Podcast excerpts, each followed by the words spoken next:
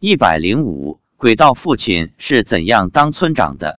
发表日期：二零一零年十二月十六日。九月二十二日是中秋节，按我们当地的习俗，我们进行了祭祖，煮点菜给祖宗吃，烧点纸钱给祖宗花。提到纸钱，这里再介绍一下，由于我们纸钱烧的比较多，所以父亲在轨道很有钱，用过去的标准那就是地主了。我们当地的纸钱都是贴金贴银的。而老家的纸钱是一张黄纸，什么都没贴。为此，我曾经让妻子问过父亲，这两种纸钱有什么差别吗？父亲说，贴金的纸钱相当于一百元，贴银的纸钱相当于五十元，那么老家的纸钱就相当于十元。自从我们家供祖宗后，父亲及祖先的生活得到了改善，特别是父亲的生活应该算是很富裕了，在当地是最有钱的。前不久。妻子还看到父亲来听法时，身边跟了一个人。我问是什么人，妻子说是父亲雇的一个保姆。我问妻子是男的还是女的，妻子说是男的。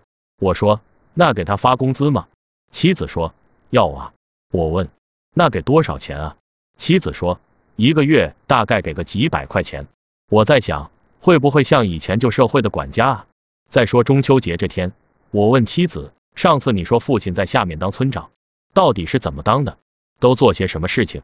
妻子问了父亲，父亲说，主要是给穷人发点钱救济，另外村民有什么矛盾不和，负责调解调解，没别的事情。原来这么简单，这不都是在做好事吗？这么崇高啊！不像我们这个社会上的村长要管很多事，而且有的村长还拿公家的工资，甚至私分村集体财产。如果轨道村长真是就做这么简单的几项工作，还真有点无私奉献的精神呢。一个同村的中学同学问我，他父亲不知道在哪里，能不能问一下？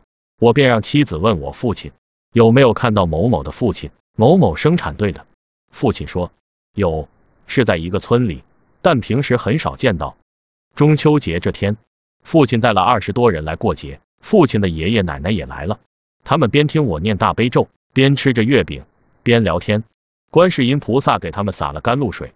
前不久父亲忌日，他竟然带了四十个人来吃饭。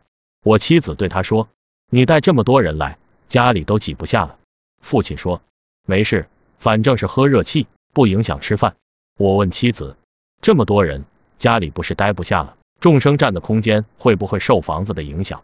妻子说：“不会。每次过节，父亲总会带很多乡邻来吃饭，少则十几个，多则几十个，大概也是在做布施吧。”